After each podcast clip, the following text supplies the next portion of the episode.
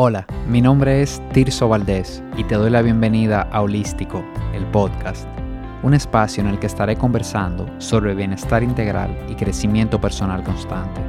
Mi objetivo es que encuentres inspiración para sumar hábitos positivos que lleven tu salud al siguiente nivel. Bienvenido. Te doy la bienvenida a este episodio número 33 en el que voy a estar comentando sobre algo que, que hace años que me llama muchísimo la atención y es vivir una vida cada vez más simple. Hablaré también de las ventajas que tiene cuando logras simplificar aspectos importantes de tu vida y comentaré algunas maneras prácticas de irlo implementando para que así puedas tener una perspectiva sobre el tema y validar si es algo que te llama la atención y que quisieras probar. ¿A qué me refiero con esto de una vida simple? Todos conocemos las nuevas corrientes de pensamiento que persiguen el minimalismo, esa, esa filosofía de vida eh, que nos dice que menos es más. Y no solamente en cuanto a lo material, sino que esto aplica como filosofía de vida para esas áreas de vida que son importantes para mí, llegando a impactar aspectos como la forma en que trabajo y la forma en que me relaciono. Ya sabemos que el minimalismo no se trata de tener menos cosas, se trata de tener las cosas que dan valor a mi vida e ir sacando poco a poco las que no, o las que ya cumplieron su ciclo. Pero donde esto de vivir una vida simple se pone verdaderamente interesante es cuando lo llevamos a la forma en que vivimos y a la forma en que hacemos las cosas en el día a día. Quiero tocar tres aspectos relacionados al minimalismo y a esta vida simple a la que me refiero. Y le voy a estar llamando las tres P's. Posesiones, prioridades y presencia. Vamos a empezar con la primera, posesiones. De esas cosas que tienes, ¿cuáles realmente te traen felicidad? ¿Te has hecho esta pregunta en algún momento? Ya sea porque tienen una utilidad importante para ti o porque te conectan con algún momento importante en tu vida, ¿cuáles son esas cosas que realmente están sumando?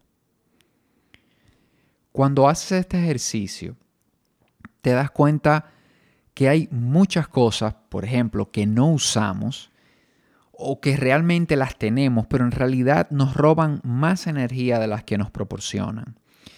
Y aquí pueden entrar eh, accesorios tecnológicos, suscripciones, recuerdos del pasado, artículos deportivos y, y claro, el clásico, un closet lleno de cosas que hace meses y a veces hasta años no uso, esperando ese día en que lo voy a necesitar. Y todo esto requiere mantenimiento que al final se traduce en tiempo limpieza, organización. Otro, otro clásico de esas áreas de la, casa en que, en que, tenemos muchas cosas y, lo pasamos por alto es la cocina y la despensa, por ejemplo.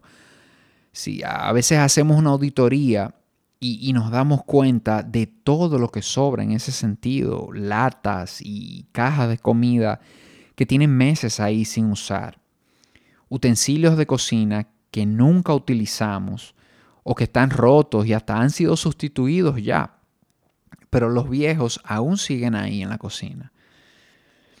No sé si, si has tenido la oportunidad de ver el documental de la, de la famosa Marie Kondo, esta persona especialista en, organización.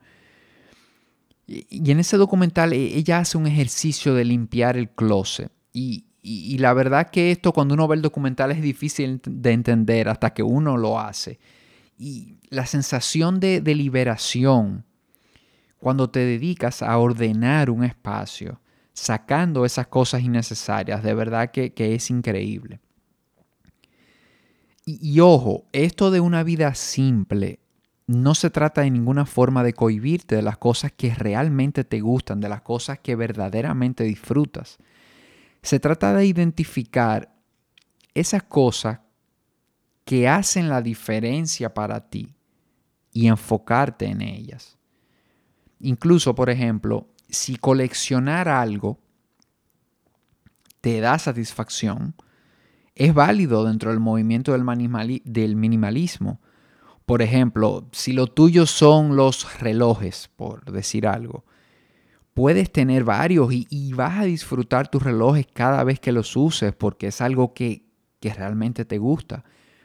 Lo que debemos preguntarnos es si realmente tener una colección de relojes, jeans, tenis, prendas, accesorios, devices tecnológicos es necesario.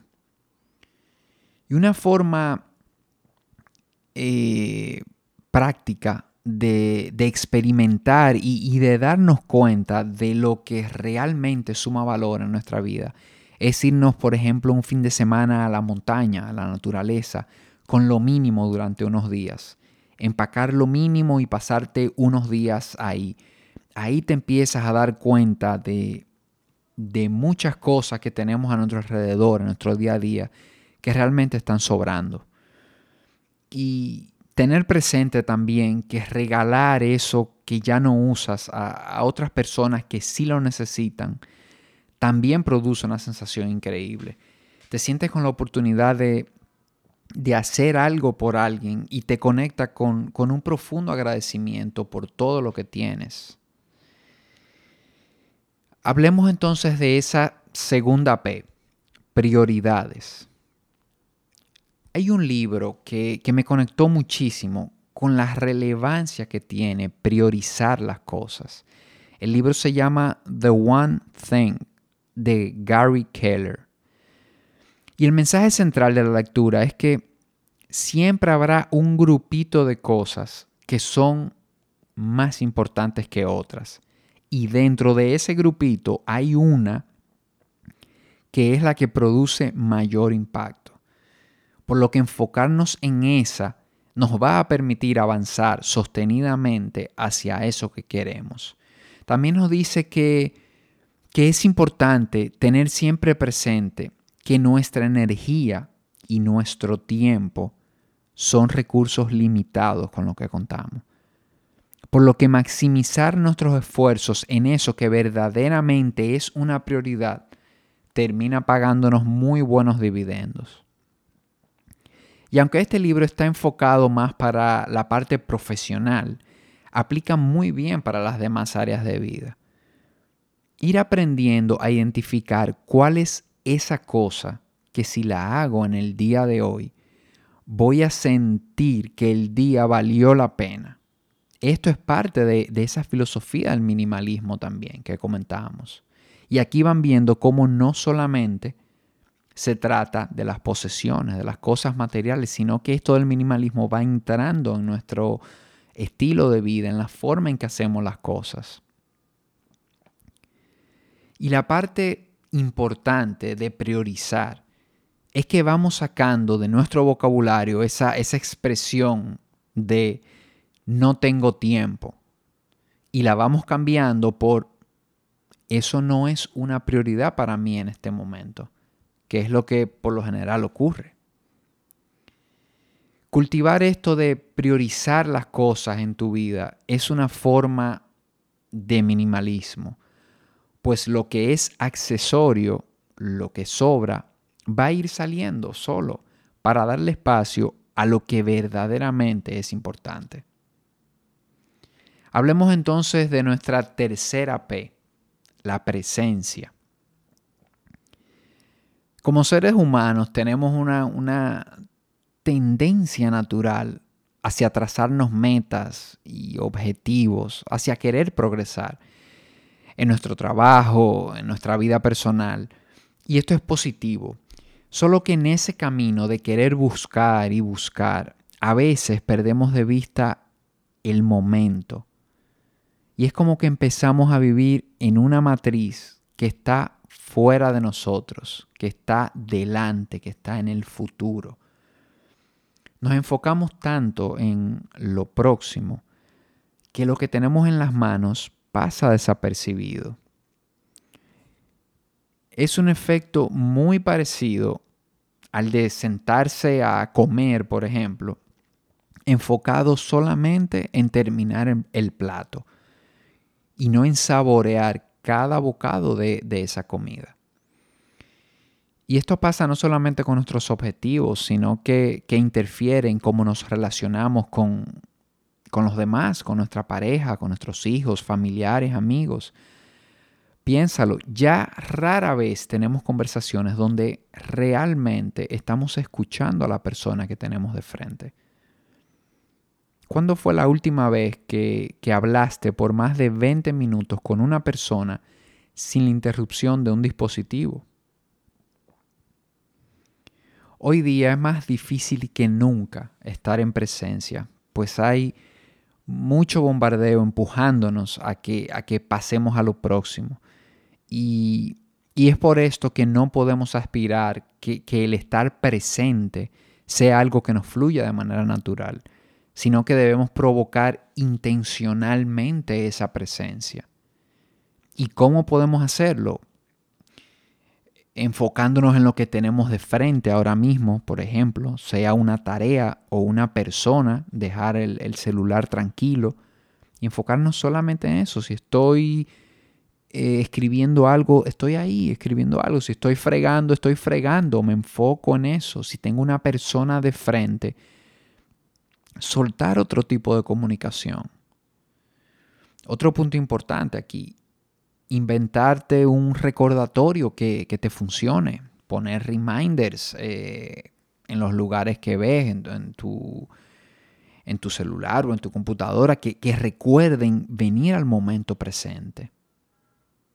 Eh, hay personas que usan una pulsera, por ejemplo, que cada vez que la ven, eh, conectan con esa presencia. Soltar el miedo a perderte de algo también. Ese, ese, miedo a que si no reviso Facebook, Instagram hoy me voy a perder de algo. No, no, no tienes que estar al día con todas las noticias, con todas las redes sociales y con todas las series de Netflix. Entonces, hagámonos conscientes de que todo lo que tenemos, todo lo que realmente tenemos es el momento presente en el presente estamos construyendo el pasado y estamos construyendo el futuro. Vale la pena procurar que experimentemos el presente al máximo, sin importar lo que estemos haciendo. Por sencillo o por grande que, que nos parezca, es enfocarnos en eso que tenemos de frente.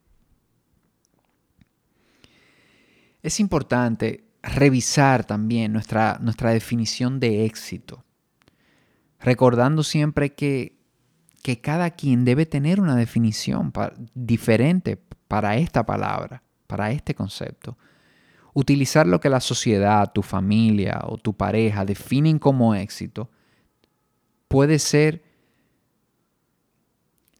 una de las cosas más complejas que, puedas entrar en tu vida, porque tu éxito no puede trazarlo otra persona, tu éxito depende de ti, de lo que para ti sea importante.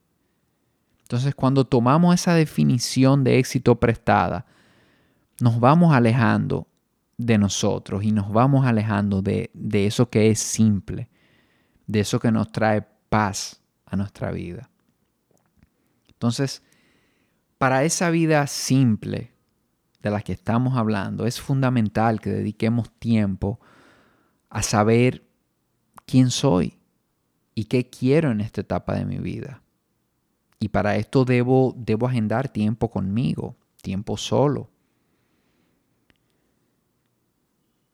Esto también cuando, cuando me conozco, cuando sé lo que quiero, esto permite que yo pueda establecer algunas reglas que definitivamente terminan funcionando a mi favor. Por ejemplo, le, pongo un, un ejemplo de, eh, en, el, aspecto profesional. Una de las reglas que, que yo me he puesto es que, que no me involucro en nada de trabajo que no me llame la atención, que no me parezca interesante, que yo no sienta curiosidad. Y esto se dice fácil, pero no es fácil. Hay veces que, se necesita el dinero, por ejemplo. Pero cuando tenemos estas reglas y empezamos a respetarlas, vemos cómo esa vida simple que, que estamos persiguiendo se hace posible y vemos cómo, cómo empieza el universo a enviarnos esas cosas con las que realmente conectamos y, que, y por las que realmente sentimos curiosidad y, y una curiosidad genuina de experimentarlas. Y para ir cerrando este episodio ya, quiero compartirte también algunos beneficios de una vida simple para tu bienestar.